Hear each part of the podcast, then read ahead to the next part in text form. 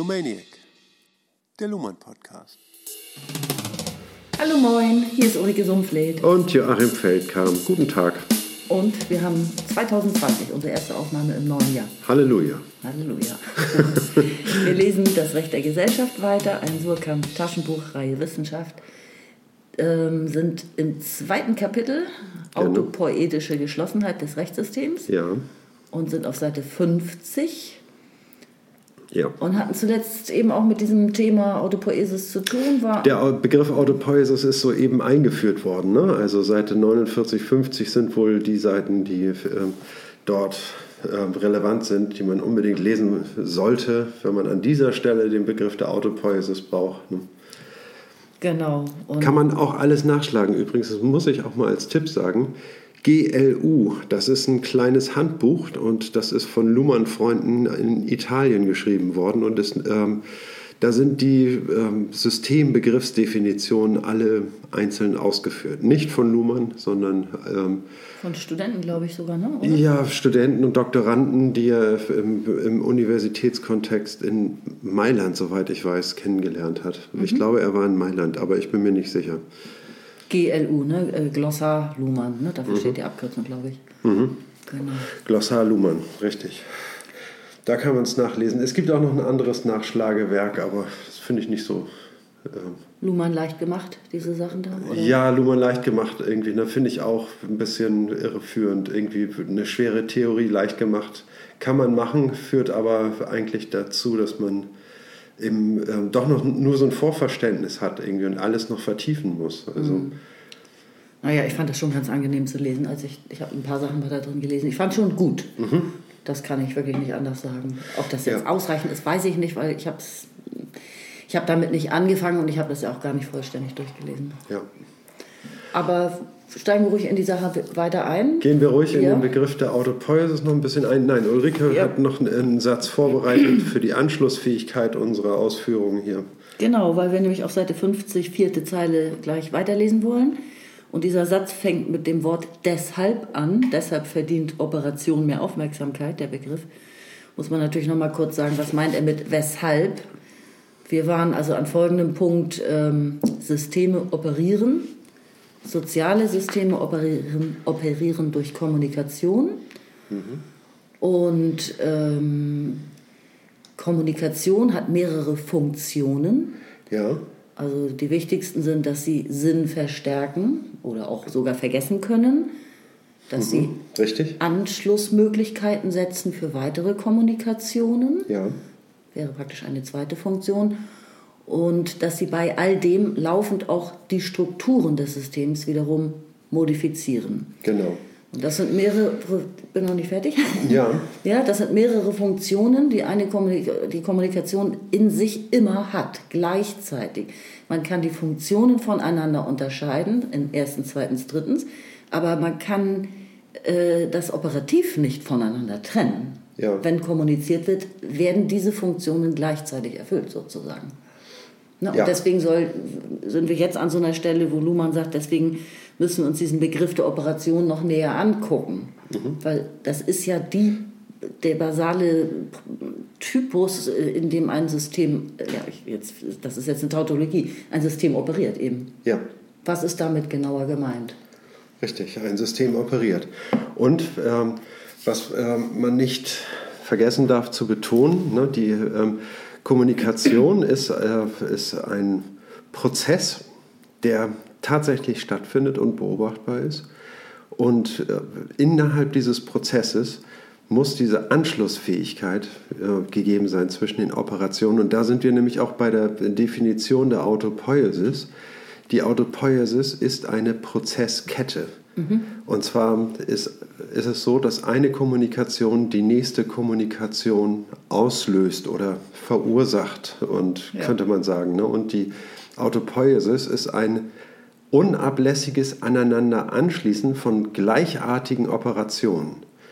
Diese Operationen müssen gleichartig sein. Das ist nicht beliebig, welche Prozesse aneinandergereiht werden, ne, sondern es muss immer auf Kommunikation, folgt immer Kommunikation und die Struktur dieses Prozesses muss man genau beschreiben können. Wenn man das kann, dann kann man ähm, den Prozess beobachten und man kann darüber hinausgehende Strukturen beobachten, mhm. die ähm, in der Kommunikation, wie soll man sagen, Strukturen bilden. Einerseits setzen Sie, setzt die Kommunikation schon voraus, dass es Strukturen geben muss. Ja. Und gleichzeitig werden die Strukturen genutzt und dabei auch immer wieder variiert und leicht genau. verändert. Ne? Also ja, ich wollte gerne noch auf, auf, ein bisschen auf der abstrakten Ebene hängen bleiben. Ne? Und zwar haben wir jetzt zwei Begriffe, ein Begriffspaar, und zwar Prozess und Struktur. Mhm. Und Prozess und Struktur stehen in einer Wechselbeziehung zueinander. Es ist nicht verwunderlich, dass man unter einem Prozess etwas versteht, was äh, zeitlich ist, rein zeitlich, und Raum etwas ist, was, äh, und Entschuldigung, Struktur etwas ist, was räumlich sich verhält. Im Sinne eines, ähm, wie soll man sagen, wenn man von einer Struktur spricht, dann spricht man von einem Gebilde, bei dem es insbesondere um die Form des Gebildes ja. geht und äh, weil sich darin eben Besonderheiten zeigen innerhalb der Form. Ne? Und ähm, diese, ähm, das wäre zumindest eine oberflächliche Beschreibung davon, was Strukturen sind. Aber auf jeden Fall äh, repräsentieren sie ein, eine Simultanpräsenz. Und Simultanpräsenz ist quasi die Definition von Raum. Ne? Während Zeit eine Sukzessionspräsenz ist, ist Raum eine Simultanpräsenz.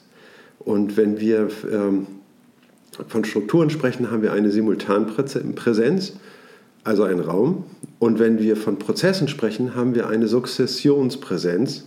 Es kann immer nur eine äh, Operation gleichzeitig stattfinden ja. ne? und daran wird angeknüpft. Ne? Mhm. Und diese Engführung, ne? dass es wirklich nur einen Prozess gibt, der gleichzeitig ist, der aber ähm, kommen wir später zu. Ich bleibe bei dieser prozesshaften Ebene. Ich wollte eben in die Kommunikation eingehen. Ne? Und ähm, der sozusagen äh, Anschlussfähigkeit erzeugt. Ne? Und dieses Fortlaufende, das ist der Prozess der Autopoiesis. Und der, die Autopoiesis ist Anfang und Ende vom System. Beginnt der mhm. Prozess, beginnt das System, endet der Prozess der Autopoiesis, endet auch somit das System. Ja. Ne? Und deswegen ist äh, System und Autopoiesis hängen hier eng miteinander zusammen nach der Definition von Maturana. Mhm. Ne? Und ich glaube, jetzt sind wir gut im Thema drin. Ja. Ne? Jetzt könnten wir weiterlesen. Okay, Seite 50, vierte Zeile. Soll ich? Ja. Ja. Also deshalb verdient der Begriff der Operation mehr Aufmerksamkeit als üblich. Zeitlich gesehen sind Operationen Ereignisse, also Aktualisierungen sinnhafter Möglichkeiten, die im Augenblick ihrer Realisation schon wieder verschwinden. Als Ereignisse haben Operationen keinen Bestand, obwohl eine für ihre Beobachtung notwendige Mindestdauer, etwa die Zeit der Verkündung eines Urteils. Sie können da ohne Bestand auch nicht geändert werden alle Beständigkeit, alle Änderbarkeit, jede Struktur muss im System erst produziert werden. Und dies durch die Operationen, über die das System als eigene verfügt. Es gibt mit anderen Worten keine externe Strukturdetermination. Nur das Recht selbst kann sagen, was Recht ist. Dabei ist die Produktion von Strukturen zirkulär angelegt denn die Operationen selbst setzen, um sich durch rekursiven Bezug auf andere Operationen bestimmen zu können, Strukturen voraus. Nicht nur die Produktion von Operation durch Operation, sondern auch und erst recht das Kondensieren und Konfirmieren von Strukturen durch Operationen, die sich an solchen Strukturen orientieren, ist Vollzug von Autopoese. Unter diesem Gesichtspunkt werden wir das Rechtssystem auch als eigenstrukturbestimmtes System bezeichnen. Sehr schön. Gehen wir nochmal Satz für Satz durch. Ähm, deshalb verdient der Begriff der Operation mehr Aufmerksamkeit als üblich. Zeitlich gesehen sind Operationen Ereignisse, also Aktualisierung sinnhafter Möglichkeiten, die im Augenblick ihres Realisierens schon wieder verschwinden ein Ereignis ist immer in dem Augenblick, wo es geschehen ist, schon wieder dabei zu verschwinden. Weil dann ist ja. ne, ein Autounfall, bumm, er ist passiert. Er hat einen wahnsinnigen Nachhall, aber der Unfall ne, ist ein Ereignis, was irgendwie schon vorbei ist, noch bevor man es überhaupt re richtig realisiert hat. Ne? Ja. Und diese Ereignisse sind sozusagen zeitliche Aktualisierungen von Sinn. Ne? Das heißt also, was passiert in der Kommunikation? Es wird Sinn aktualisiert von der von der reinen Latenz, mhm. sage ich mal, eines, ähm, eines Sprachschatzes, auf den man zurückgreifen könnte in der Kommunikation, mhm. wird eine äh, aus einer losen Kopplung von Möglichkeiten wird eine strikte Kopplung hergestellt, die nur in diesem Augenblick einmal so zusammengesetzt wird. Ne? Diese äh, Sinnfragmente und dann werden sie auch schon wieder, sind sie auch schon wieder Vergangenheit und werden aufgelöst. Ne? Das ist der, ähm, das ist die Ereignishaftigkeit der Kommunikation. Ne? Mhm, okay. Sie findet immer in einem Jetzt statt. Ne? Und dieses Jetzt hat natürlich ein folgendes Jetzt und macht auch nur so, so Sinn. Ne? Das heißt also, in dem nächsten Satz, ähm, in dem nächsten Moment ein neues Jetzt, ein neuer Satz, eine neue Sinnkopplung. Ne? Mhm und Aktualisierung von Sinn. Ne? Auch dieses Wort Aktualisierung finde ich auch schön, weil beides da sozusagen mhm. drin enthalten ist. Irgendwie das Ereignis und seine Zeitlichkeit. Hm? Ja, also ich meine, prozessieren ist so das treffende Wort, was, was ich gerne benutze. Auch ähm, von Operation zu Operation schwingen, hatte Luhmann auch mal an anderer Stelle so formuliert. Ja, ja. Also ähm, eine Kommunikation schließt an die nächste an, das System schwingt von Operation zu Operation. Sinn wird aktualisiert, also er wird eben mal, er sagt hier kondensiert oder konfirmiert, also er wird bestätigt, ja. verfestigt, ja. Ähm,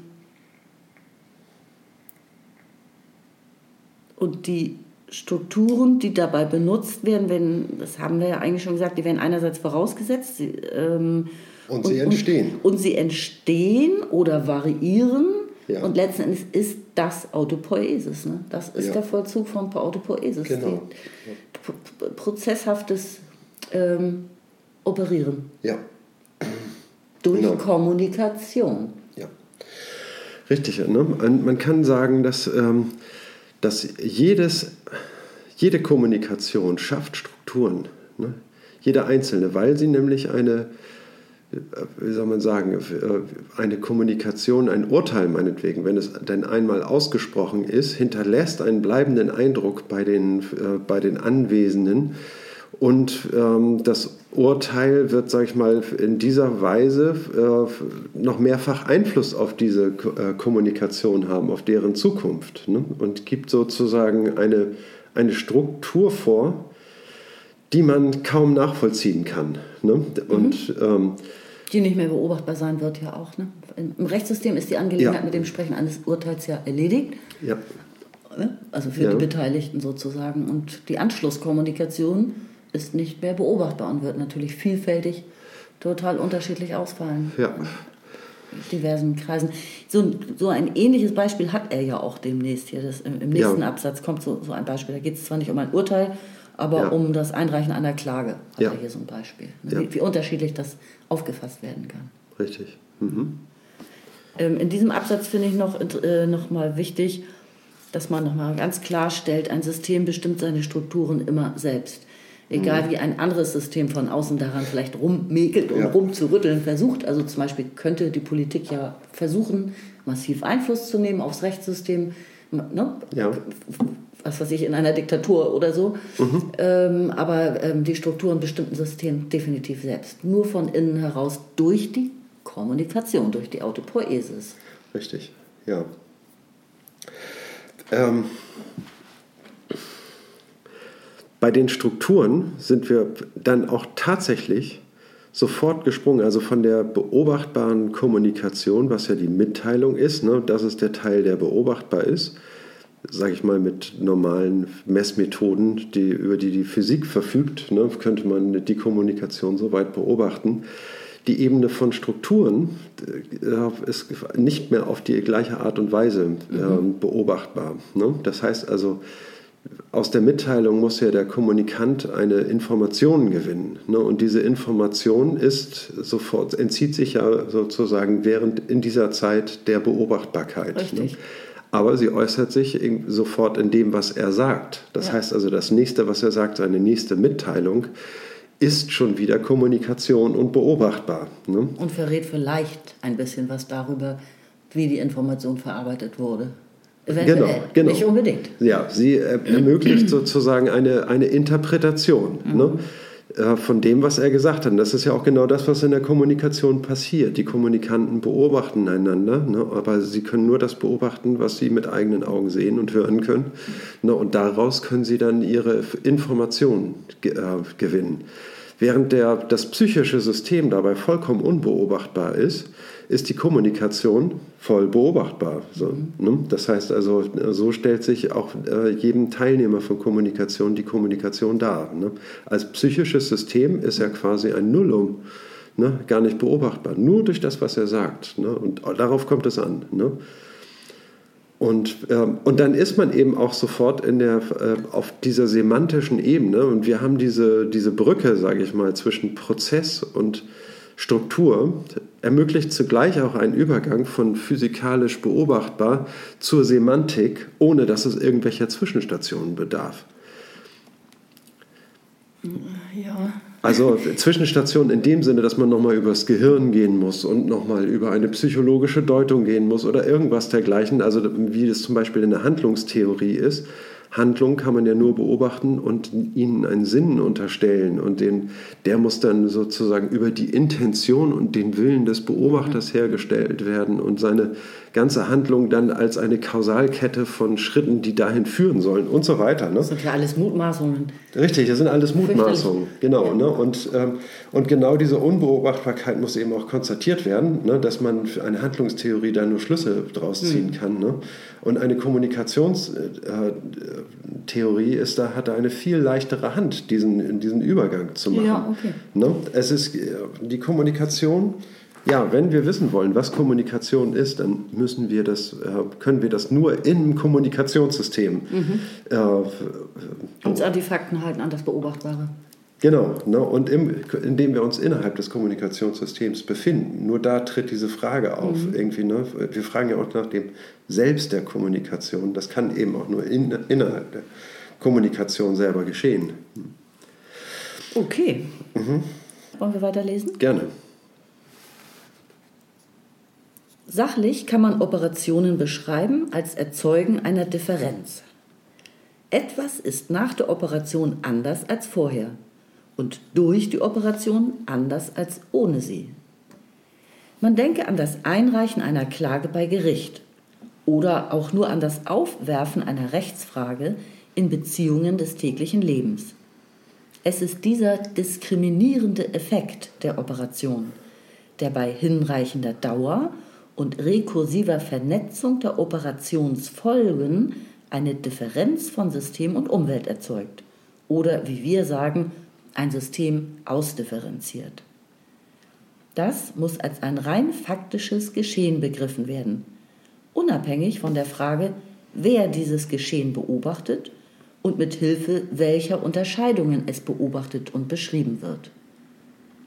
Eine Operation kann auf sehr verschiedene Weise beobachtet und beschrieben werden. Das Einreichen einer Klage zum Beispiel als Affront, als willkommener Grund für den endgültigen Abbruch sozialer Beziehungen, als rechtlich zulässig, als Einheit im Kontext einer statistischen Zählung, als Anlass des Registrierens und der Vergabe eines Aktenzeichens und so weiter. Wenn man wissen will, wie eine Operation beobachtet wird, muss man Beobachter beobachten. Richtig. Zu schön, ne? Ja.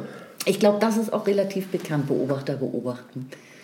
Die Beobachtung zweiter Ordnung. Ja, da, da ja. glaube ich in vielen Studiengängen, ich habe das schon öfter äh, von Leuten gehört, das muss ein bisschen Karriere gemacht haben, dieser Begriff. Ja, das ist eingängig, genau. Dass die, ähm, die gibt es auch in der, ähm, in der Philosophie schon, dass, äh, also zumindest seit Husserl, aber ich glaube auch schon vorher, denn um die äh, Jahrhundertwende, also äh, vom ach, äh, vom 19. ins 20. Jahrhundert, irgendwie das Sigmund Freud und die Entdeckung der Psychologie und mhm. auch der Einzug des Bewusstseins genau, in, die, in die Philosophie. Ne? Da hat auch eine wichtige Rolle gespielt. Bei Kant findet es schon Erwähnung, aber Bewusstsein war definitiv noch keine Kategorie des Denkens, sondern nur ein... Ähm, wie soll man sagen, ein Schema, was zum, zu dieser Subjekt-Objekt-Konstruktion gepasst hat. Ne? Und das wirklich wahre äh, psychische äh, Subjekt taucht eigentlich erst mit Husserl richtig auf. Mhm. Husserl, Heidegger, Hegel auch, doch Hegel auch irgendwie. Das ist aber Dialektik, das ist wieder was ganz anderes sozusagen. Ne? Das, ist, ähm, das ist wieder was anderes. Ja das weiß ich auch nicht. Mir ist es aufgefallen, genau das, äh, was du gerade ansprichst, Psychologie, ja. weil ich neulich einen Workshop mit einer Psychologin hatte ja. und die macht auch systemische Therapie. Mhm. Tja, ja, ne? genau. also das war jetzt nicht Thema des Workshops, ne, was sie mhm. genau macht, aber der Begriff geht ja schon in die Richtung. Nicht? Also mhm. sie kannte auch Luhmann und interessiert ja. sich dafür sehr und auch äh, Beobachtung zweiter Ordnung und solche Begrifflichkeiten, genau. das war ihr auch alles bekannt. Ja. Also die Bewusstseinsphilosophie beginnt erst äh, äh, zur Jahrhundertwende und äh, hat sich dann in diesem Jahrhundert voll weiterentwickelt. Ne? Und, ähm, und da ist auch nicht vollständig ausgearbeitet. Also zum Beispiel kennt die Psychologie überhaupt nicht die, ähm, die Philosophie von Edmund Husserl. Ne? Also auf jeden Fall nicht so, dass sie Einfluss hätte auf die, ähm, auf die Psychologie ne? und auf ihre Konditionierung. Und aber das passiert, ähm, äh, da passiert viel. Ne? Und auch eben ähm, Husserl beschreibt genau wie Luhmann äh, das äh, Bewusstsein als ein, er nennt es nicht so, aber es ist ein autopoetisches System. Genauso äh, hat Husserl das eigentlich auch schon vor Maturana äh, formuliert. Mhm. Ne? Ich glaube, Luhmann ist nur später darauf gestoßen oder sein Weg in die, äh, in die Theorie führte eben über Maturana und das hängt dann oft ja von Zufällen ab, welchen Professor man gerade zu fassen kriegt ne? und äh, welche Vorlesungen man hören kann. Ne? Und, ne? und dann folgt man dem, ne? ganz im Sinne der Kommunikation. Hat man da genau. irgendwie eine Zufall, eine Kontingenz, sage ich mal, eine äh, Zufälligkeit zu bewältigen, ne? auch im Theoriestudium, ne? was man da zuerst liest. Ne? Ja, wenn wir nochmal auf diesen Abschnitt zurückgucken, also Operationen erzeugen eine Differenz. Mhm. Ja, es geht immer um Distinction and Indication, also um die erstmal die Unterscheidung, eine Differenz erzeugen. Ja. Das ähm, vorher nachher. Genau, und er, er, nennt das ja auch einen diskriminierenden Effekt. Ja.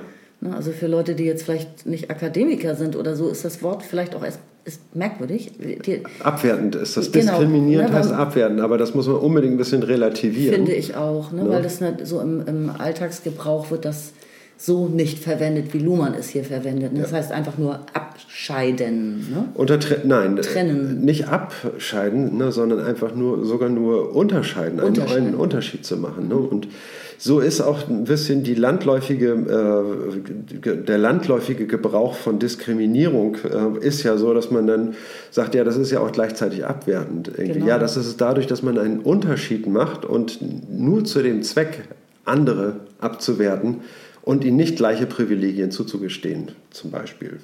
Genau, also so ist es hier natürlich überhaupt nicht gemeint, sondern es ja. geht nur um einen unterscheidenden Effekt. Jede ja. Operation, also Kommunikation, macht eine, erzeugt eine Differenz, hat einen diskriminierenden Effekt. Und das finde ich noch interessant. Er sagt dann, dieser Effekt, ja, der, äh, der braucht dann auch eine hinreichende Dauer sozusagen mhm. und eine rekursive Vernetzung. Also die Operation hat Operationsfolgen, wie du auch gesagt hast. Ist, auf eine Kommunikation kommt ja die nächste, folgt ja. die nächste. Mhm. Das heißt also, weiß man ja auch, ein Thema wird bearbeitet richtig. Nicht? Mhm. Also es wird da, da, lässt jemand eine These los, schafft vielleicht interessante Begriffe und interessante Aussagen erstmal. Ja. Und das wird dann ja in der Öffentlichkeit breiter diskutiert. Das wäre dieser Effekt, denke ich mal, den er hier meint, dass eben mehr Kommunikation sich darum ballt, daran mhm. kettet sozusagen. Genau. Ne? Und dann ist, macht es natürlich erst wirklich einen beobachtbaren Effekt. Ne? Also in einem geschlossenen Raum, eine Kommunikation in einem geschlossenen ja. Raum ohne Beobachtung ja. die nur einmal gemacht wird, genau. hat ja keinen wirklich verändernden, allzu großen Effekt im System. Ja. Ne, erst wenn die Kommunikation ein größeres Ausmaß annimmt.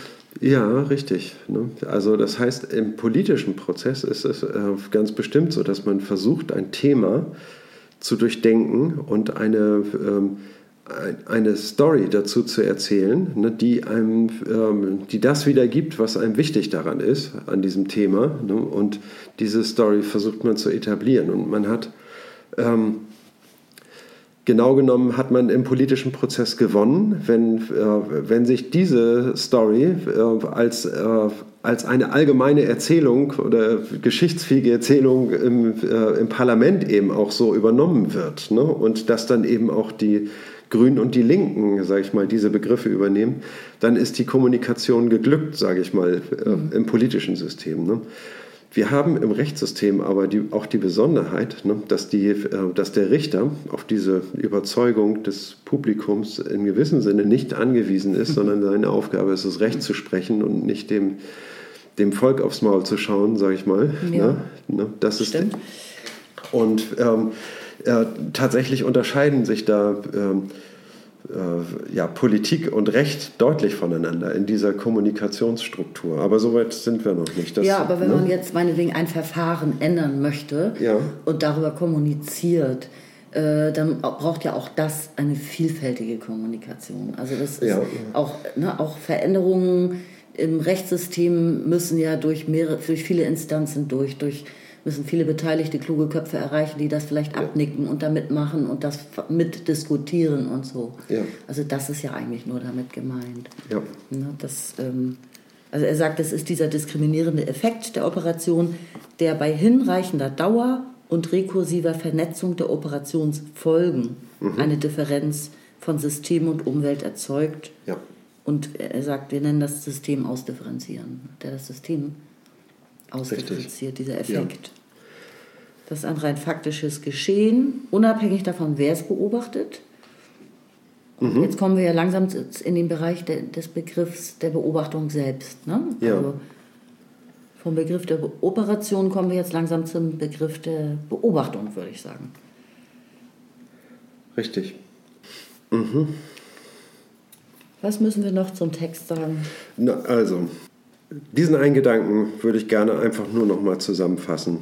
Wir haben die Operation und die Operation verändert etwas. Es gibt eine Vorher-Nachher-Differenz. Ne? Und das kann man ganz abstrakt immer festhalten. Eine Kommunikation hat immer ein Vorher und ein Nachher. Mhm.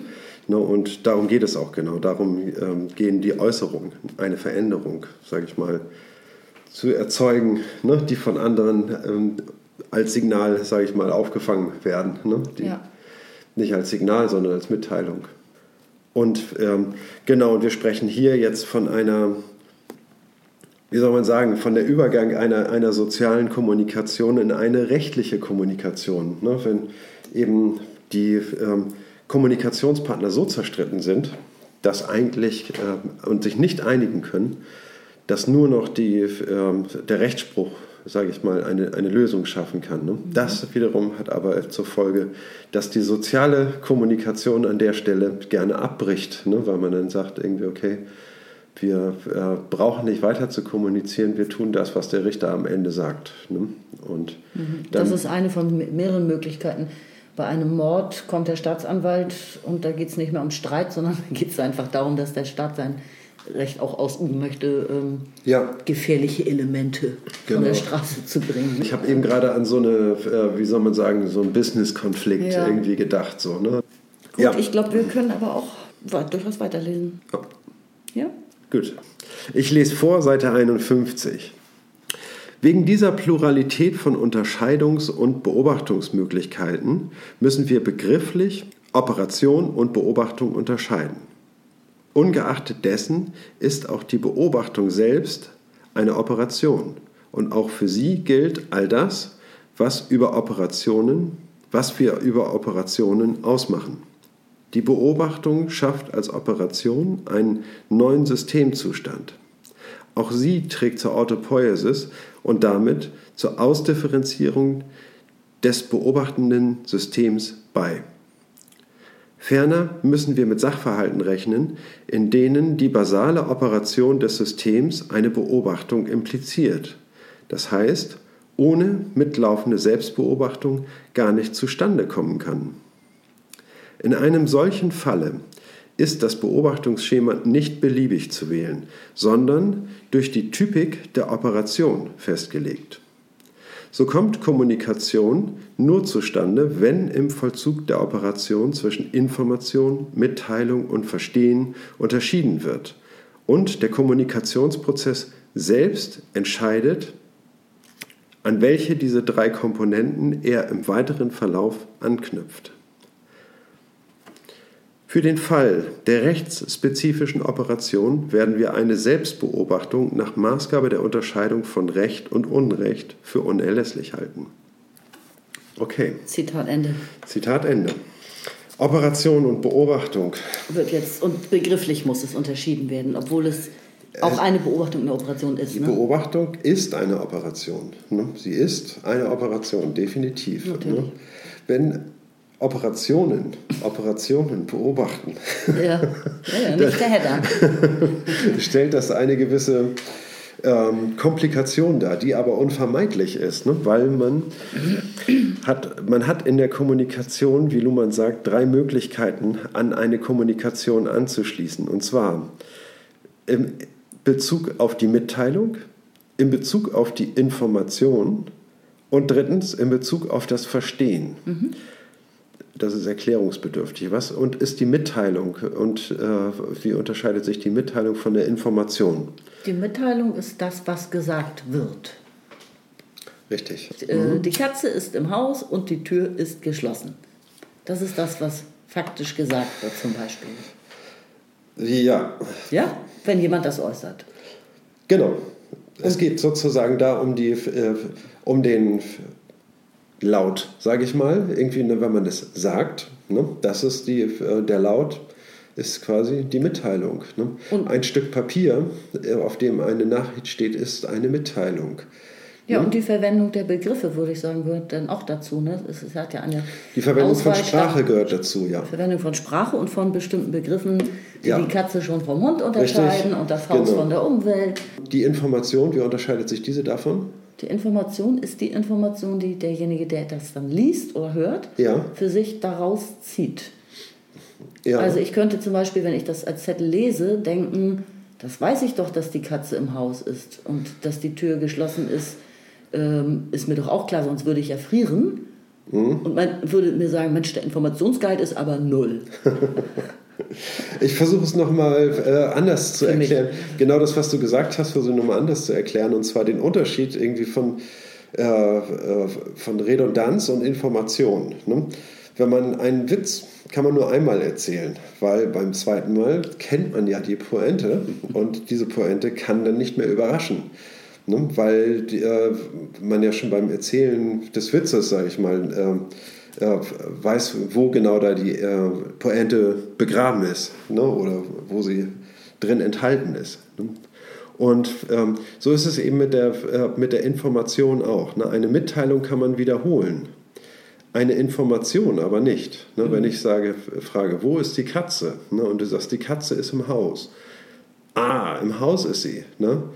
Und wenn du jetzt nochmal sagst, die Katze ist im Haus, dann würde ich sagen, ja, das hast du doch eben schon gesagt, das Ja. weiß ich doch jetzt. Hat ne? keinen Neuigkeitswert mehr. Hat keinen Neuigkeitswert mehr. Ne? Das heißt also, beim ersten Mal ist die Information ähm, ähm, gegeben, wird die Information gegeben. Beim zweiten Mal kann man sie nicht nochmal geben, weil sie schon gegeben ist.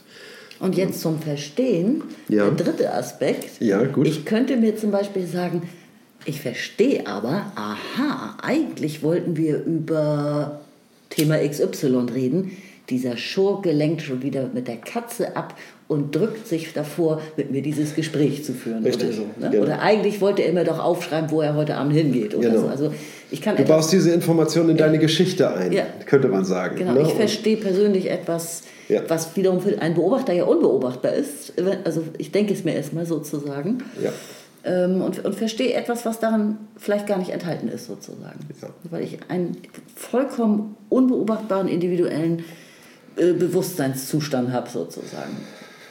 ja. Und weißt du, was ich noch ganz interessant finde? Man, das ist ja eigentlich eine Art Kreuztabelle, die man daraus machen könnte. Also erstens, zweitens, drittens. Ne? Mitteilung, Information, Verstehen sind die drei Möglichkeiten, wie man immer an Informationen anschließen kann. Und ähm, mich wundert das fast ein bisschen, weil äh, ich hätte jetzt fast erwartet, dass Luhmann an dieser Stelle sagt, und dann gibt es ja von allem auch noch die negative Seite, den negativen Wert. Eigentlich wären es ja sechs Anschlusspunkte, weil man kann ja auch immer sagen, was wird nicht mitgeteilt, welche Informationen gewinne ich nicht daraus und was habe ich nicht verstanden. Und das wären drei ja. weitere Anknüpfungspunkte Richtig. für Kommunikation. Das wäre, äh, Schritt eins wäre, du entscheidest dich für, äh, für einen dieser drei Komponenten. Richtig. Schritt zwei, in dem Sinne, dass du äh, nach Erläuterung fragst und oder aber das Gegenteil, sag ja, ich mal, Gegenteil. davon irgendwie ja. ähm, in die Betrachtung nimmt. Ne? Also eine Unterscheidung ist ja immer so, dass es eine, äh, ist ja immer Distinction und Indication. Wir verwenden ja in der Kommunikation Unterscheidungen nicht in diesem logischen Sinne, dass wir immer diese beiden Seiten präsent haben, sondern wir machen eine Unterscheidung und kümmern uns ausschließlich um die eine Seite. Richtig. Ne? Und ähm, das ist der springende Punkt. Und jetzt könnte man die, äh, diese Unterscheidung eben auch umkehren. Was wäre denn, wenn das nicht gültig wäre oder wenn das gar nicht so gewesen wäre? Wir hinterfragen, sage ich mal, entweder die Mitteilung, die Information oder das Verstehen. Das Verstehen, ne? Genau. Ne? Und in einem äh, negativen Sinne. Genau, da Kann man auch äh, sozusagen immer aufs Neg auf den negativen Wert auch umschalten. Ja. Also wär, eigentlich sind, sind noch drei Anschlussmöglichkeiten für Kommunikation darin verborgen. Es sind nämlich sechs eigentlich, meiner Meinung nach. Ja, ne? richtig.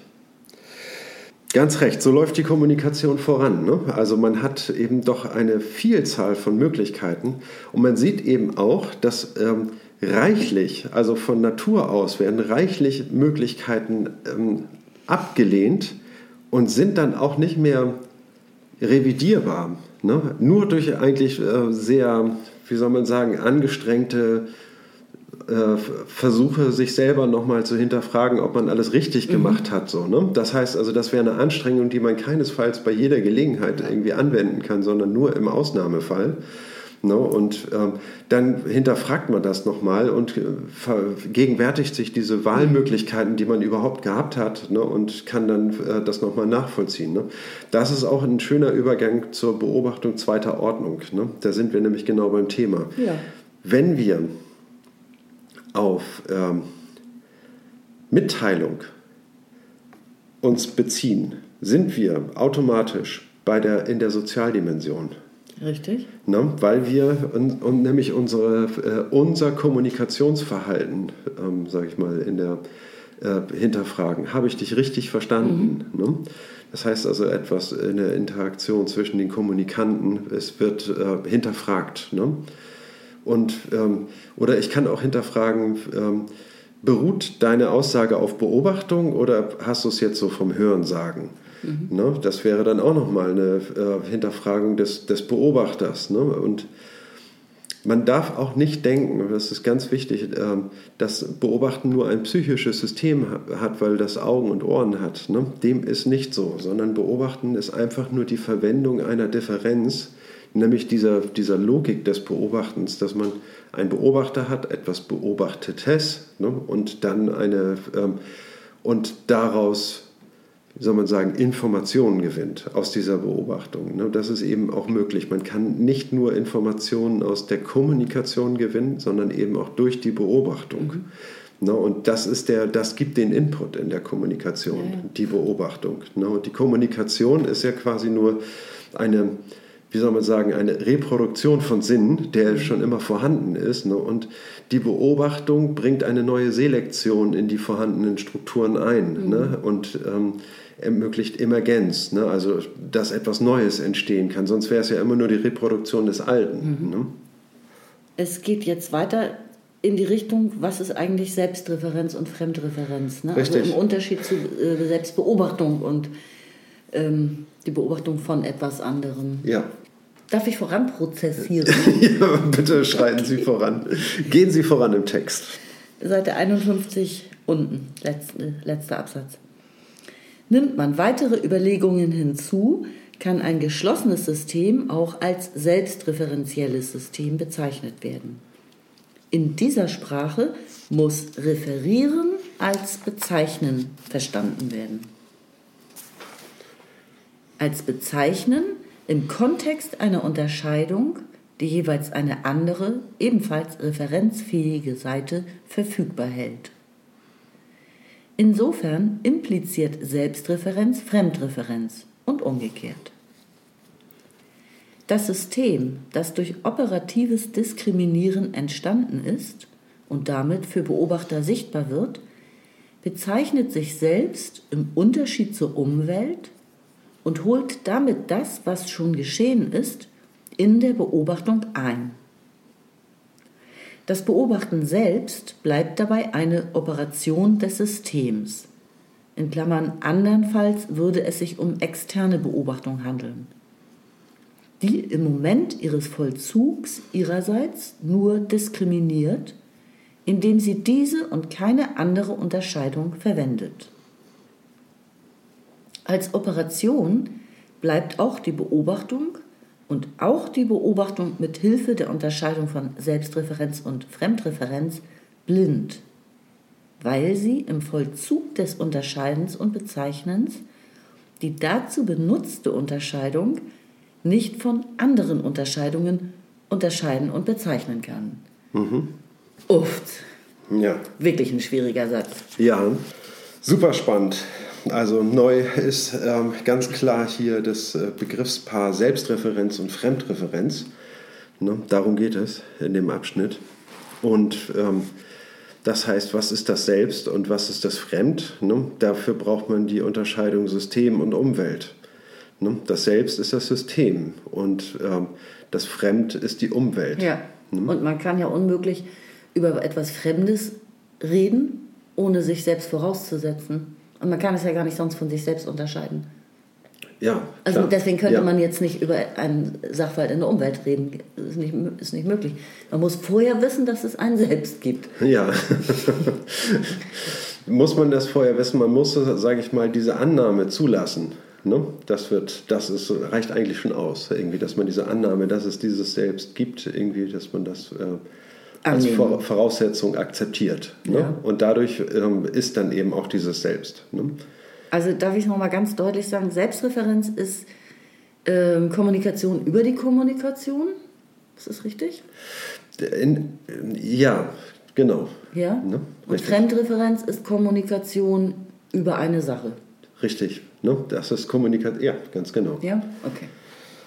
Richtig. Ne? Also die sachliche Ebene, die ähm, muss man manchmal verlassen, ne, weil man ähm, darauf Bezug nehmen muss, irgendwie, dass man zum Beispiel irgendwas ja schon zweimal erklärt hat und dass man offenbar irgendwie äh, der Zusammenhang zwischen dem, was man ähm, erklärt hat und, und dieser Sache jetzt irgendwie nicht verstanden wurde. Ne? Dann müsste man darauf irgendwie auf ein Missverständnis eingehen, sage ich mal, oder auf eine... Ja, ähm, dann, dann würde man auf Selbstreferenz umschalten sozusagen. Genau, dann, richtig. Dann würde man auf Selbstreferenz umschalten und dann würde man äh, einen Moment lang über Mitteilungen sprechen mhm. irgendwie. Ne? Also wie müsste man es sagen, damit man es versteht? Ne? Oder mhm. wo kann ich den anderen jetzt abholen? Ne? Und dann schaltet man wieder auf, auf äh, Fremdreferenz um, ne, wenn ähm, solche Unebenheiten ja. der Kommunikation aus dem Weg geräumt sind irgendwie und kann wieder über die Sache reden. Ne?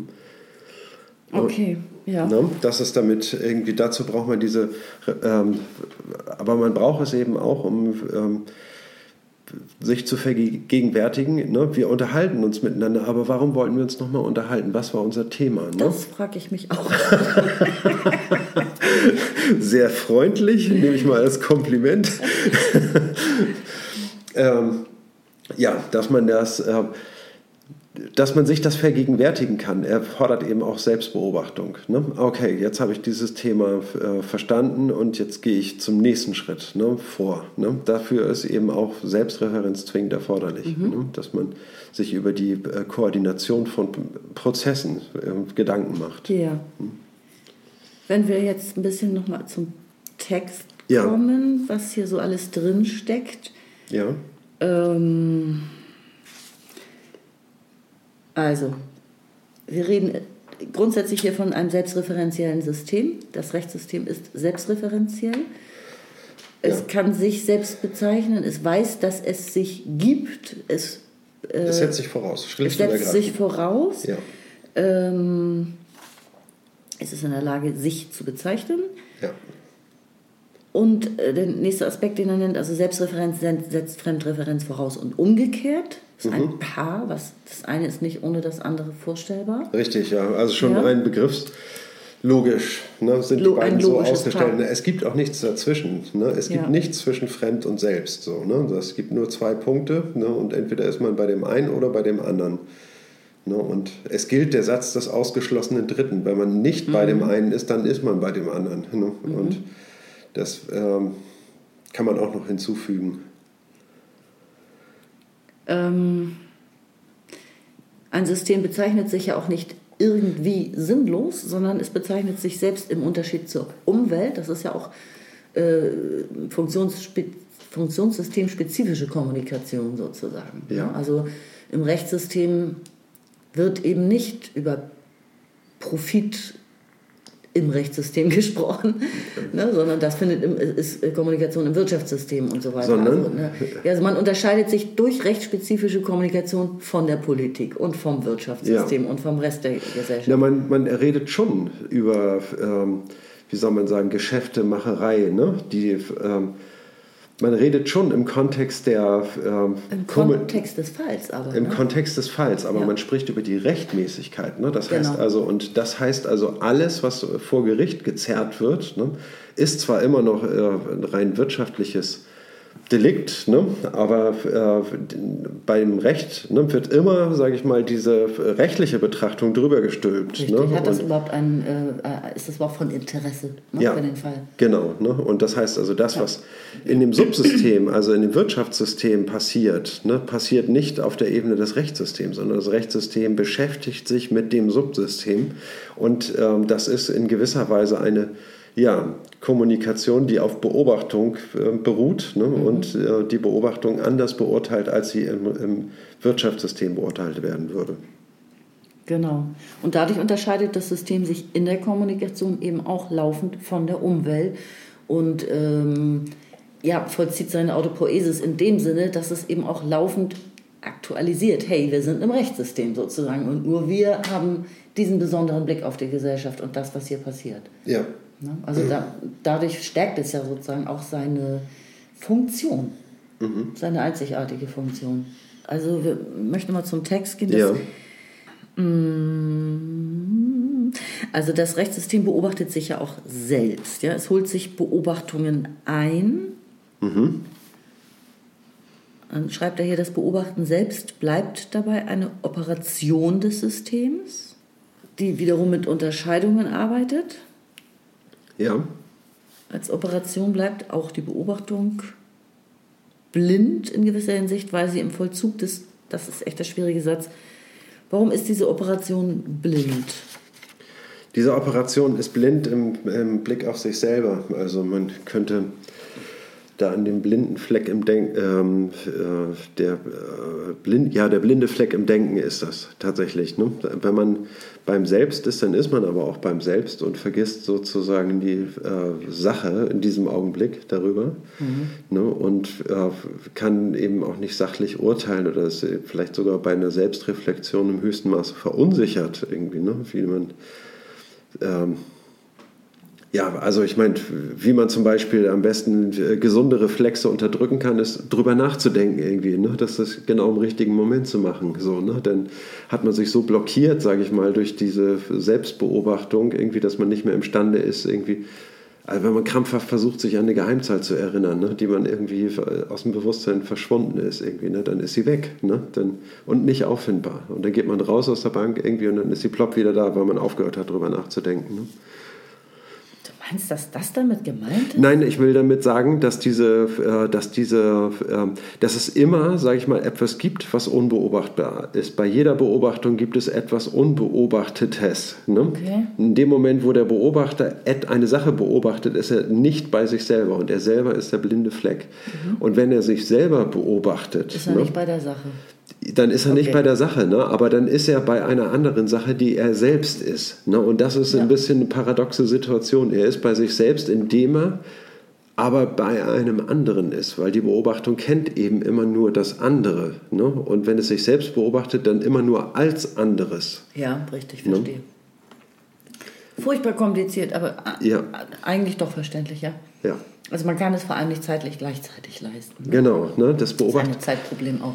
Richtig, die Beobachtung kann sich zwar beobachten, aber nicht im Jetzt. Ne? Genau. Das wäre eine andere Formulierung desselben Problems. Ne? Und in, sondern nur in einem vergangenen Jetzt irgendwie und dann ist es sich schon ein anderes geworden. Ne? Und greift, das greift so in diese Prozesskette ein. Ne? Dass jeder Prozess hat ja irgendwie so eine, so eine, äh, eine Impression, sage ich mal, worauf es gerichtet ist. Ne? Und das ist der, ähm, und die Beobachtung äh, hat da eben sozusagen diese Ambivalenz. Ne? Und das geht direkt in, diese, äh, in die Definition des Prozesses mit ein. Mhm. Ja. Wollen wir weiter? Gerne. soll ich, soll ich vorlesen? Genau. Okay. Seite 52. Mitte.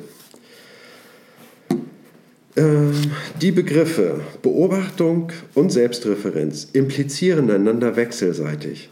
Denn einerseits kann ein Beobachter nur beobachten, wenn er sich selbst von seinen Beobachtungsinstrumenten, seinen Unterscheidungen und Bezeichnungen unterscheiden kann. Sich selbst also nicht dauernd mit seinen Gegenständen verwechselt. Das ist echt ein typischer Luhmann, ehrlich. Wo ist mein Hut? Bist du sicher, dass du deinen Hut suchst oder nicht vielmehr dich selbst? Ach ja, ich habe mich mit meinem Hut verwechselt. Okay. Und andererseits ist genau dazu Selbstreferenz erforderlich. Louis Kaufmann formuliert deshalb mit Recht, At least one distinction is involved in the presence of self-reference.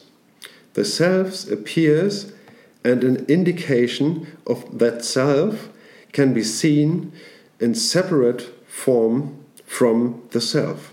As separate from the self. As separate from the self, richtig.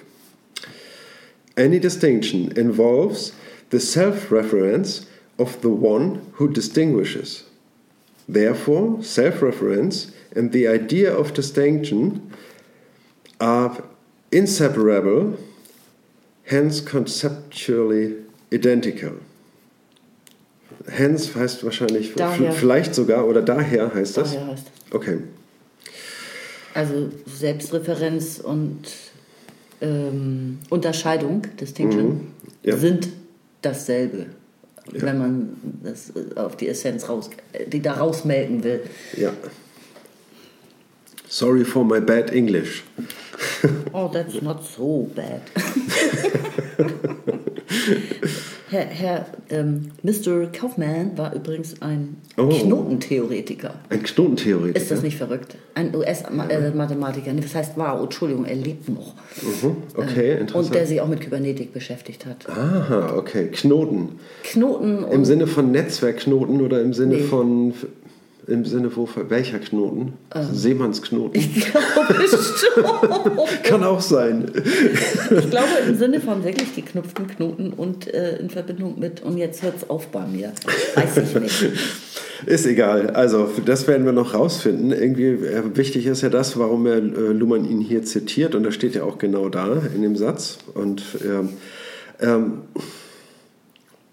naja, der bestätigt das, ne? Also. Ja mindestens uh, at least one distinction is involved in the presence of self-reference. Also in die es gibt, es ist mindestens eine, eine Unterscheidung, Unterscheidung, notwendig ja. sozusagen. Um ja? sowas von sowas wie Selbstreferenz zu sprechen. Genau, das Selbst erscheint, the self appears, and an indication of that self und, und eine, und eine Beze ähm, mhm. Bezeichnung des, des Selbsts, mhm. ja, äh, kann gesehen werden als äh, eine Unterscheidung von sich, von dem Selbst. Ja. Um, ähm, any distinction involves the self-reference of the one who distinguishes. Jede Unterscheidung äh, beinhaltet die Selbstreferenz desjenigen, mhm. der unterscheidet. Richtig. Aus diesem Grund sind Selbstreferenz und die Idee der Unterscheidung untrennbar voneinander. Man kann, daher kann man sagen, auch konzeption, konzeptionell betrachtet sind sie identisch. Richtig. Mhm. Ja, genau. Und wenn, genau diese konzeptionelle Betrachtung ist erforderlich, ne? wie man, äh, wie ein Beobachter grundkonfiguriert sein muss, was die Basisunterscheidung ist. Irgendwie eine Unterscheidung, irgendwie die von der alle anderen abgeleitet oder beziehungsweise auf der sie aufbauen. Ne? Mhm. Und ähm, man könnte da zurückgehen bis Descartes. Ne? Dieses Ich denke, also bin ich, ne? ist genau diese Zweistelligkeit. Ne? Das heißt also, dass in dem Ich denke, das Sein schon enthalten ist, ne? weil nur etwas Seiendes denken kann irgendwie. Ne? Und wenn ich denke, ne? dann folgt daraus schon, dass, dass ich bin. Ja. Ne? Und sofern dieses ein Gedanke ist, es zu hinterfragen und zu erkennen, ne, denn äh, sofern das ein Gedanke ist, setzt sich dieser Gedanke selbst schon voraus und bringt sich somit in, in das Sein hinein. Mhm. Ne, und ähm, im gewissen Sinne steckt da genau diese Beobachterlogik drin. Ne? Das heißt also, dass ähm, das selbst beobachtet sich als ein Seiendes irgendwie. Ne? Und das sich selbst beobachten sich, kann und sich dessen auch noch bewusst ist. Genau. Und daraus noch ne? eine Konsequenz zieht sozusagen. Genau, und, da, und schöpft daraus die Erkenntnis, und, Erkenntnis. und, die Gewissheit, irgendwie ne, ein Seiendes zu sein. Um darauf dann irgendwie, äh, ja, dann hat er darauf eine Metaphysik aufgebaut. Aber im Grunde genommen hätte eine völlig andere Theorie darauf aufgebaut werden müssen, auf diesen Gedanken. Ne, und ähm, das, aber das kann ja nicht alles in einem Augenblick passieren. Ne? Auch das braucht Zeit. Ne? So ist es. Das war jetzt noch mitten im Absatz. Willst du nicht noch weiterlesen? Ja. Gut, weiter geht's Seite 52, direkt nach der Fußnote 23. Dennoch gewinnen die Begriffe Beobachten und Selbstreferenz unterschiedliche Formen dadurch, dass man sie von jeweils anderen Gegenbegriffen unterscheidet. Der Zirkel der Begriffsbestimmung wird aufgebrochen. Beobachten unterscheidet sich von Bezeichnen. Distinction von Indication und Selbstreferenz von Fremdreferenz. Nach dieser Operation des Unterscheidens von jeweils anderen Seiten unterscheiden sich auch die Begriffe und wir können mit Beobachten und mit Selbstreferenz jeweils unterschiedliches bezeichnen. Das Rechtssystem ist als ein System, dessen Operationen an Selbstbeobachtungen gebunden sind, in der Lage, die Differenz von System und Umwelt, die durch dieses Operieren reproduziert wird, in das System wieder einzuführen und sich selbst mit Hilfe der Unterscheidung von System und Umwelt bzw. Selbstreferenz und Fremdreferenz zu beobachten. Jene, nein, jede externe Beobachtung und Beschreibung dieses Systems muss daher beobachten, beachten beachten, dass das System selbst über die Unterscheidung von Selbstreferenz und Fremdreferenz verfügt. Wir haben zwei Begriffspaare, ne? beobachten und bezeichnen. Mhm. Und auf der anderen Seite ähm, das Begriffspaar Selbstbeobachten. Hm? Selbstreferenz Selbstbe und Fremdreferenz, ja. Genau, Selbstreferenz und Fremdreferenz und Selbstbeobachtung.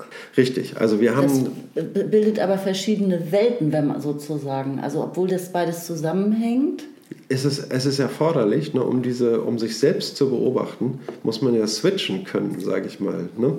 Das heißt also, wenn der Beobachter plötzlich ähm, den, die Stellung des Beobachteten einnimmt, ne, mhm. dann muss die Stelle des Beobachters ja neu besetzt werden. Ne? Und diese. Ähm, ist jetzt das System, was beobachtet, ein Beobachtendes oder ein Beobachtetes? Ne? Und ähm, diese, äh, deswegen braucht man zwei Begriffspaare, um dieses Crossing hinzubekommen. Ja. Ne? Ein Crossing, sage ich mal, sich auf die, sich selbst auf die andere Seite der, der, Form. Der, der Form. zu setzen, auf die, nämlich auf das Fremd. Das Selbst setzt sich auf die Position des Fremds und beobachtet ein selbst, nein, ein Fremdes, was ein Selbst zu sein vorgibt. mhm. Ja, ne? okay. Es kommt mir jetzt doch ein bisschen so vor, als hätten wir das eigentlich eben schon so gesagt, mit den, als genau. wir beim Thema Descartes auch waren. Wir kommen auf eine, eine, neue, äh, auf eine, eine neue Form, die Luhmann für wichtig hält, dass man sie ähm, dass man sie ausführt irgendwie. Ne? Und zwar ist es einmal das Kreuzen der Grenze ne? von, äh, zwischen System und Umwelt und sich auf die andere Seite setzen, das Crossing und das Re-Entry. Und Re-Entry meint, dass das System nicht nur in der Lage ist, fremd Referenz und Selbstreferenz klar voneinander zu unterscheiden, sondern es verfügt darüber hinaus noch selber über den Begriff von System und Umwelt mhm. und kann sich ähm, kann diese Unterscheidung wieder einführen, in die Form zurückführen. In die Form zurückführen, als eine, wie soll man sagen, als das Meta, seiner, das, die Meta-Unterscheidung äh, wiederum einführen in den Prozess. Ne? Ja. Also hypostasieren ne? aus, der, aus der Prozesskette. Ne? Und Hypo was? Hypostasieren, herausstehen aus der Prozesskette ne? und, in den, äh, und in den Prozess zurückgreifen. Ne? Das ist die... Äh, okay. Sehr schön, ja. Ne? Deswegen muss diese Prozesskette, die kann nicht nur linear vorgestellt werden, ne? sondern sie muss mhm. auch über sich hinauswachsen und auf andere Prozesse zugreifen können. Mhm. Ne? Das heißt, sie muss auch heraus aus der Prozesskette. Okay. Ich würde gerne weiterreiten, weil, mhm. ich, mir, ja, weil ich mir hoffe, dass wir das jetzt auch hier bis den Abschnitt noch fertig schaffen. Mhm. Ja? Gerne. Würdest du übernehmen? Kann ich machen. Seite 53, zweiter Absatz. Ferner ist festzuhalten, dass Selbstreferieren das System immer als Objekt, nicht als Begriff bezeichnet. Damit ist nur gesagt, dass das System von allem anderen, nicht von bestimmtem anderen unterschieden wird. Das entspricht dem unbestimmten und nur durch systemeigene Komplexitätsreduktion bestimmbaren Umweltverhältnis. Also das entspricht dem unbestimmten Umweltverhältnis. Das System bezeichnet sich also nicht nur als System, als Sozialsystem, als Rechtssystem in Unterscheidung von anderen Entitäten, sondern als das, was die Selbstbezeichnung selbst vollzieht, was immer sonst noch geschehen mag. Mhm. Entitäten sind Daseinsformen. Ne? Richtig. Ja. Ne? Von Ens irgendwie, ne? was sozusagen die, das ein seiende Dinge sind. Ens sind äh, Daseine, also komischer Plural, ne? also einzelnes Seiendes. Okay, also eine Selbstbezeichnung, wenn man sich sozusagen selbst bezeichnet, also das Rechtssystem sich selbst bezeichnet, ja, mhm. dann bezeichnet es sich ja nicht als Begriff, es meint nicht ein Wort, ja. sondern es bezeichnet sich als Objekt. Ja. Und es greift natürlich auch in den philosophischen ähm, Diskurs ein. Irgendwie Gegenstand und Begriff ist ein genau. Standard genau. in der Erkenntnistheorie, ein Standardgegensatzpaar. Ne? Und ähm, das heißt also, ähm, dass ähm, ein Satz dann wahr ist, wenn Gegenstand und Begriff in Übereinstimmung gebracht mhm. worden sind, einander kongruieren. Ne? Mhm. Ja, Gut, es ja. gibt da verschiedene Theorien, irgendwie, ne, in welchem Verhältnis die zueinander stehen, aber immer Gegenstand und Begriff. Ne? Sind nicht dasselbe, ne? Sie sind nicht dasselbe, genau. definitiv. Ne? Ist eigentlich total einfach ja. und logisch, aber ich glaube, wenn genau. man noch nie drüber nachgedacht hat, hat, hat das doch einen kleinen, äh, macht es einen kurz nachdenklich, ne? weil das mhm. ist schön und man, man muss es sich nur einmal klar machen. Ja, genau. Ne? Und ähm, Gegenstand und Begriff sind in, äh, dann 1781 als Kants Kritik der reinen Vernunft erschienen. Irgendwie ist äh, dieses ganze, ist dieser, äh, genau dieses Verhältnis irgendwie ne, umgekehrt worden. Ne? Die, ähm, die kopernikanische Wende, die Kant vollzogen hat. Ne? Plötzlich sind, äh, ist die, äh, nicht, er sagt, die Erkenntnis, nein, die Bedingung der Möglichkeit, der Gegenstände der Erkenntnis sind zugleich die Bedingungen der Möglichkeit der Erkenntnis der Gegenstände. Mhm. Dieses, äh, er dreht, sage ich mal, eine, äh, ähnlich wie, wie Newton das macht mit der Bewegung. Ne? Die Bewegung ist, alle Bewegung ist ja endlich. Ne? Und Newton sagt, nein, alle Bewegung ist unendlich. Ne? Aber es gibt keine einzige Bewegung, die unendlich ist. Ja. Ne? Aber äh, ja, äh, Newton sagt Idealita. Ne? Und so ist es eben auch idealitär. Ne? Das heißt also, diese Theorien beruhen auf eine gewisse, auf einer Umkehrung ne? Ja. einer Form. Ne? Und, und dann kann man die Abweichung von dieser ähm, von diesem Ideal berechnen und hat plötzlich ein Parameter. Ne? Und, Der nackte Wahnsinn ist das, ja, was und, da herausgekommen ist. Genau, und das genau macht auch Kant jetzt mit der Form der Erkenntnis und dem Begriff der Wahrheit in der Erkenntnistheorie und mit einem ganz erstaunlichen Ergebnis. Ne? Also das hat eingeschlagen in die Naturwissenschaft, mhm. kann man sagen. Irgendwie, ne? das, das hat die ganzen... Ähm, ja, also es gab es schon lange nicht mehr, dass die Philosophie, sage ich mal, das Gebäude der ja. äh, Wissenschaft und äh, Technik erschüttert hat ja. oder einen gesellschaftlichen Fortschritt erbracht hat. Aber an der Stelle auf jeden Fall. Mhm. Ne? Das ist eine ähm, ja, und hier werden neue Differenzen eingeführt. Das Selbst, ne? das Selbst und das Fremd ne? sind, sage ich mal, kongenial irgendwie mit diesen äh, Begriffspaaren. Ne? Also und ähm, wenn wir von dem Selbst sprechen, dann sprechen wir äh, davon als einem Objekt und nicht als einem Begriff. Okay. Ja, von mir aus weiter. Also Seite 53, dritter Absatz. Schließlich ist im Rahmen dieser vorbereitenden Überlegungen zu beachten, dass Selbstreferenz in unterschiedlichen Formen aktualisiert werden kann. Bereits die basalen Operationen eines Systems erfordern, wenn und soweit sie auf Selbstbeobachtung angewiesen sind, ein Mitwirken von Selbstreferenz. Ein System, das sich selbst mit einem Auswahlbereich von Anschlussmöglichkeiten konfrontiert, in Klammern wir sagen sinnhaft prozessiert, muss bei der Festlegung der anschließenden Operation eigene Operationen von anderen Sachverhalten unterscheiden können. Ein Sozialsystem muss, muss bei der Durchführung seiner Autopoiesis ein Erkenntnisverfahren mitlaufen lassen, das festhält, welche früheren und späteren Ereignisse als Kommunikation zählen und welche nicht. In Klammern, und dann muss auch noch beachtet werden als Kommunikation im eigenen System. Die Unterscheidung von Selbstreferenz und Fremdreferenz ist in diesen Fällen bereits eine, ein Erfordernis der Autopoesis selbst. Und das heißt, dass das System im Seitenblick auf eine gleichzeitig existierende Umwelt operiert und sich nicht nur mit einer Art kybernetischer Kontrolle an den Effekten der eigenen Operationen im System selbst orientiert. Ich finde das ganz nett formuliert. Ähm, wenn die Autopoesis durchgeführt wird in ja. einem System, dann äh, muss ein Erkennungs Erkennungsverfahren mitlaufen die ja, ganze Zeit. Richtig. Ne? Also das muss es geben, davon können wir ausgehen, ja. dass die ganze Zeit festgelegt wird, welche, also er redet jetzt hier von Ereignissen, aber also es geht um Kommunikation, welche früheren und späteren Ereignisse als Kommunikation zählen. Und zwar ja. als Kommunikation im eigenen System. Ja. Und welche nämlich nicht. Mhm. Also belanglose Kommunikation zum Beispiel nicht. Oder Kommunikation, die politisch war und gar nichts mit dem Fall zu tun hat. Du musst als, als erstes, um überhaupt reinzukommen in dieses System, musst du den Code bedienen. Ja. Ne? Du kannst nur bestimmte Dinge sagen innerhalb äh, eines bestimmten sozialen Systems ne, und kannst, äh, musst dann in, in dieser äh, Engführung bleiben. Ne?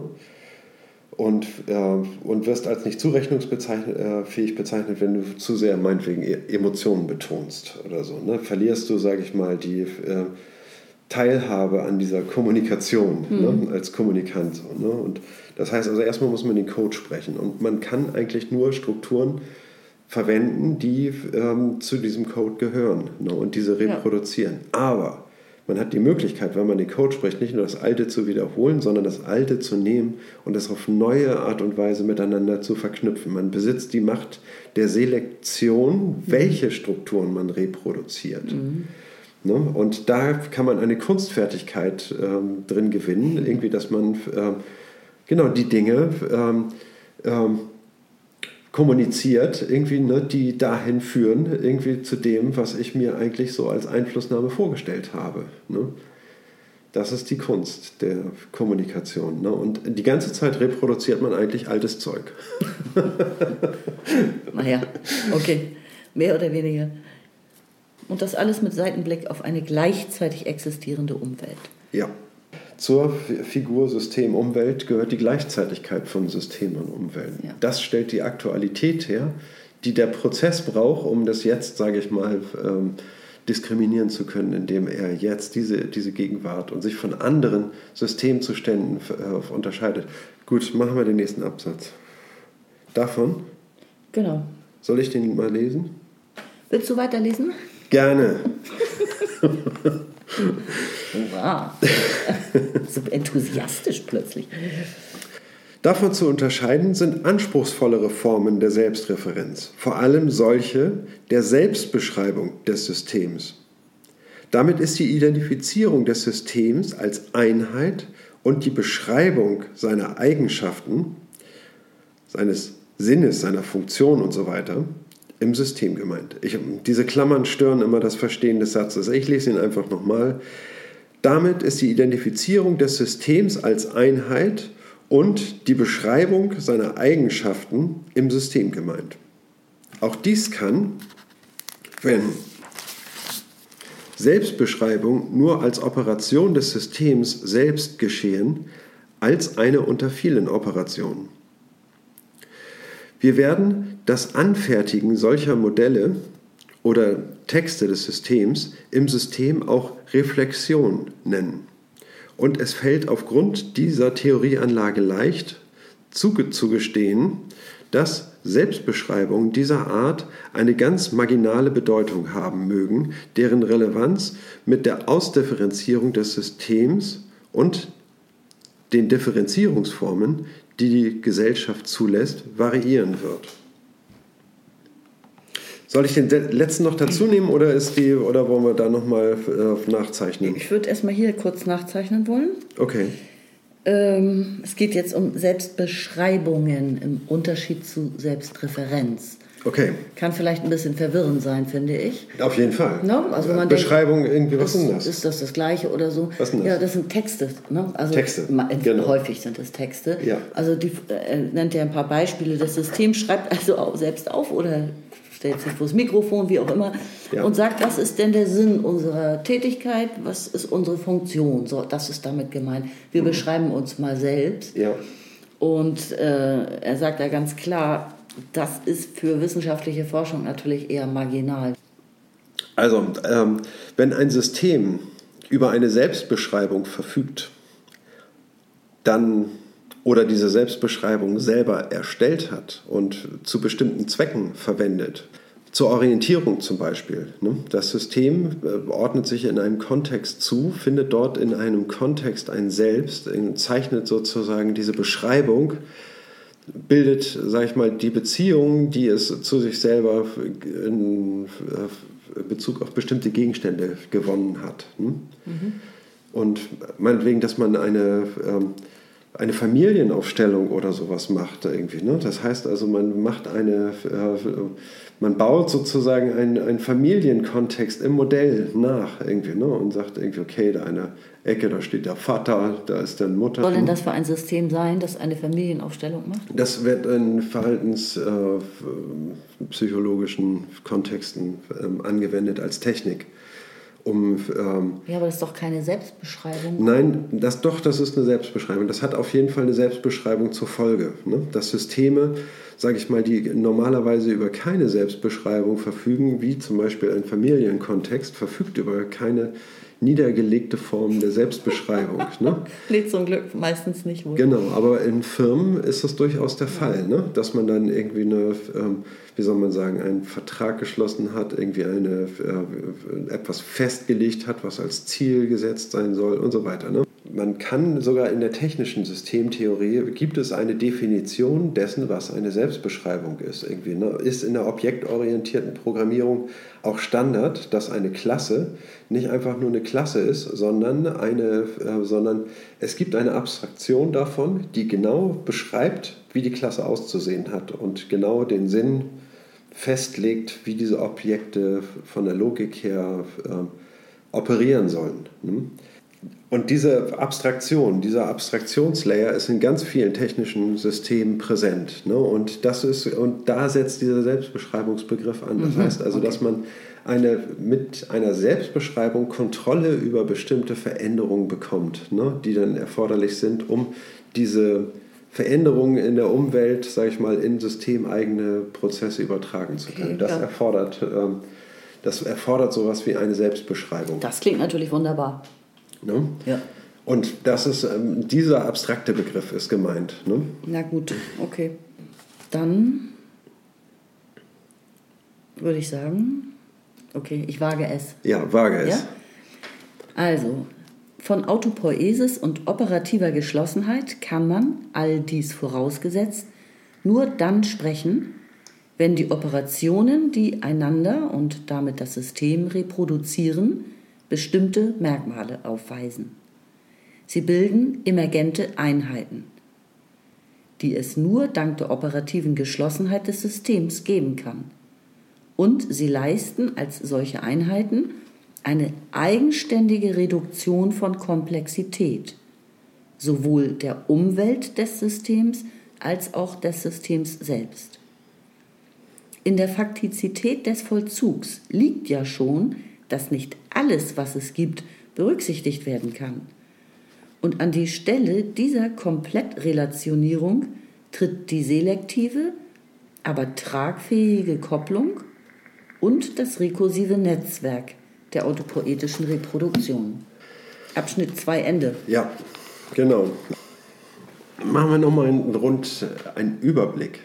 Dass wir sprechen von Systemen und die durch Autopoiesis am, ähm, am Laufen gehalten werden.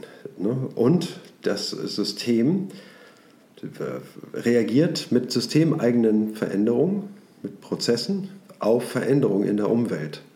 Und ähm, es verfügt über dieses Begriffspaar System und Umwelt selber als ein, wie soll ich mal sagen, als eine, als eine Selbstbeschreibung und ähm, Selbstunterscheidung. Oder Selbstunterscheidung und es unterscheidet sich, sage ich mal, semantisch von sich selbst ne, und verfügt, sage ich mal, über einen semantischen Begriff seiner selbst und verwendet ihn in systemeigenen Operationen um sich Metaebenen äh, verdeutlichen zu können und sich selbst beobachten zu können. Ne, dazu wird es gebraucht. Und baut dieses System ähm, eine gewisse sag ich mal, Grundkomplexität auf, die es braucht, um zu operieren. Ne? Aber eigentlich geht es im Prozess darum, in diesen Autopoiesis immer wieder zu vollziehen, immer wieder mhm. Operation, Operation, Operation. Ne? Und es nutzt, sage ich mal, alle ähm, semantische Auseinandersetzungen eben auch dazu, um sich selber fortzusetzen.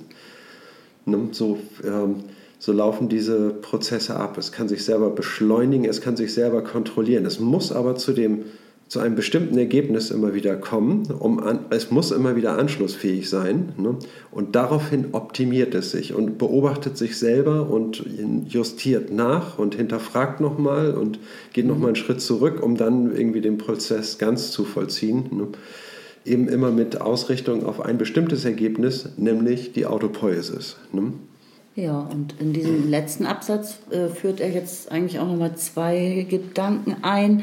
Zum einen, dass wie diese Operationen ähm, prozessieren, sie bilden emergente Einheiten, das finde ich noch wichtig. Ja. Dass er das, also emergent, ja. Emergenz heißt ja irgendwie so nach höherem Streben oder Aufstreben aus. Neues, Neues hervorzubringen heißt ja. Emergenz. Ja. ja. Aber Einheiten heißt ja doch auch wohl was Größeres. Also das, ja. äh, also eben, es geht ja, es ist nie eine einzige Kommunikation, sondern ja. die Kommunikation schließt an, schließt an, schließt an, ja. ne, prozessiert eben und das genau. bildet sozusagen emergente Einheiten, die neuen, höheren Sinn äh, aktualisieren, schaffen.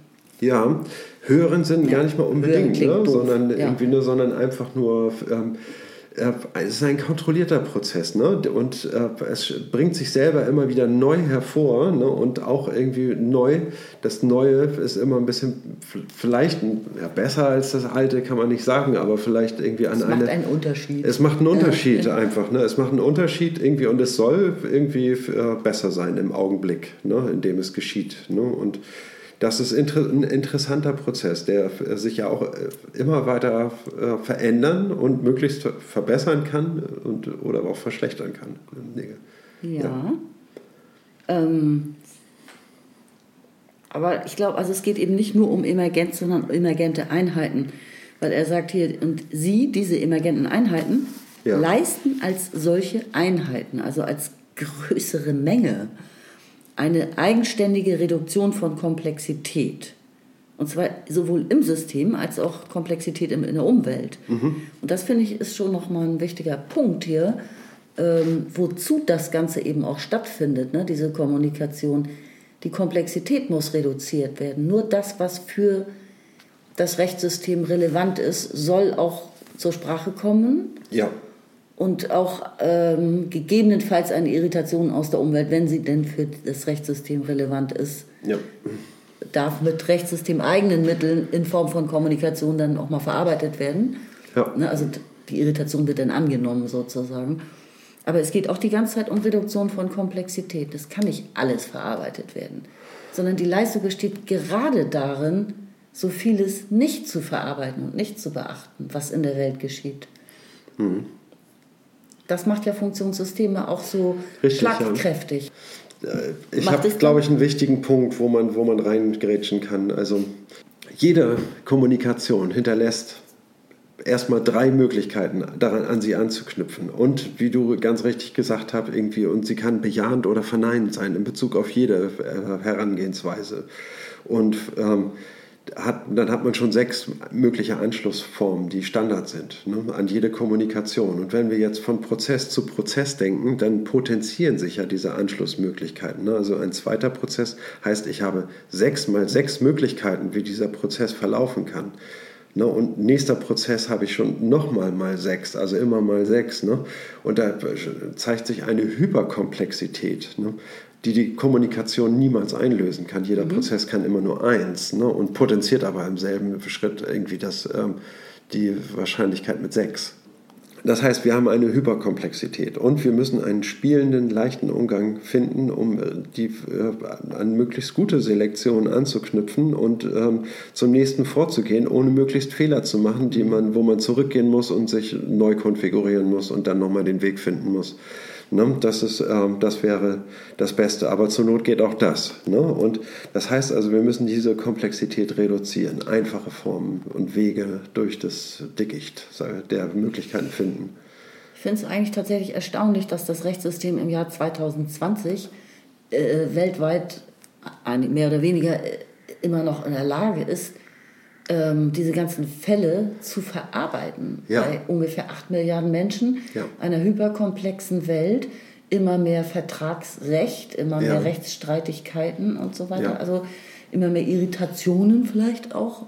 Ähm, Aber das, das Rechtssystem muss einen Weg finden, diese Komplexität zu reduzieren. Es staut sich immer mehr Text an. Wie machen die das? Ne? Ja, durch Suchalgorithmen. Man hat verschiedene Möglichkeiten, die äh, Komplexität zu reduzieren oder einen leichten Weg durch diese Prozesskette zu finden, indem man sich an tradierte Formen hält, wie ein Prozess zu vollziehen ist, einfache Unterscheidungskriterien für bestimmte Vorgehensweisen findet und, mhm. den, und die Menge an Text wird bewältigt, indem man ähm, zum Beispiel sinnvolle Einschränkungen macht, also indem man vielleicht historische Rechtskapitel ausschließt, ne? wenn man sagt, also alles vor 1989 geht gar nicht, weil da gab es äh, das und das Gesetz ja noch nicht und äh, mhm. oder da war dieses Gesetz noch gültig, dann lässt sich das eben heute nicht mehr beurteilen, damit vergleichen. Also Reduktion, Reduktion, Reduktion. Reduktion, ja. genau. So lange, bis, bis man den Prozess erreicht hat und das für den Prozess praktikabel ist und der schnell sage ich mal, die, den richtigen Weg durch diese Komplexität mhm. findet. Ja. Reduktion von Komplexität ist übrigens auch mein Liebstes. das ist eine sehr schöne Art, ja. das Leben zu bewältigen, finde ich. Ja, genau. Ne? Und aber trotzdem auf Neues immer eingestellt zu bleiben. Ne? Ja, selbstverständlich. Ja, genau. Also voll orientiert und durchaus bereit, etwas Neues hervorzubringen indem man äh, Strukturen reproduziert und bei der Selektion ein feines Händchen beweist. Ja. Kommunikation ist eine Kunst. Überwindung von Unwahrscheinlichkeit. Ja. So war das doch. Ich würde sagen, wir sind am Ende. Ja. Erste Session 2020. Ihr Lieben. Gut, dann bis zum nächsten Mal, ne? Bis zum nächsten Mal. Es war schön. Ich freue mich jetzt schon drauf. Nächstes Mal starten wir mit Abschnitt 3. Ein neues Kapitel. Das wird interessant. Bis jo. dahin. Tschüss. Goodbye.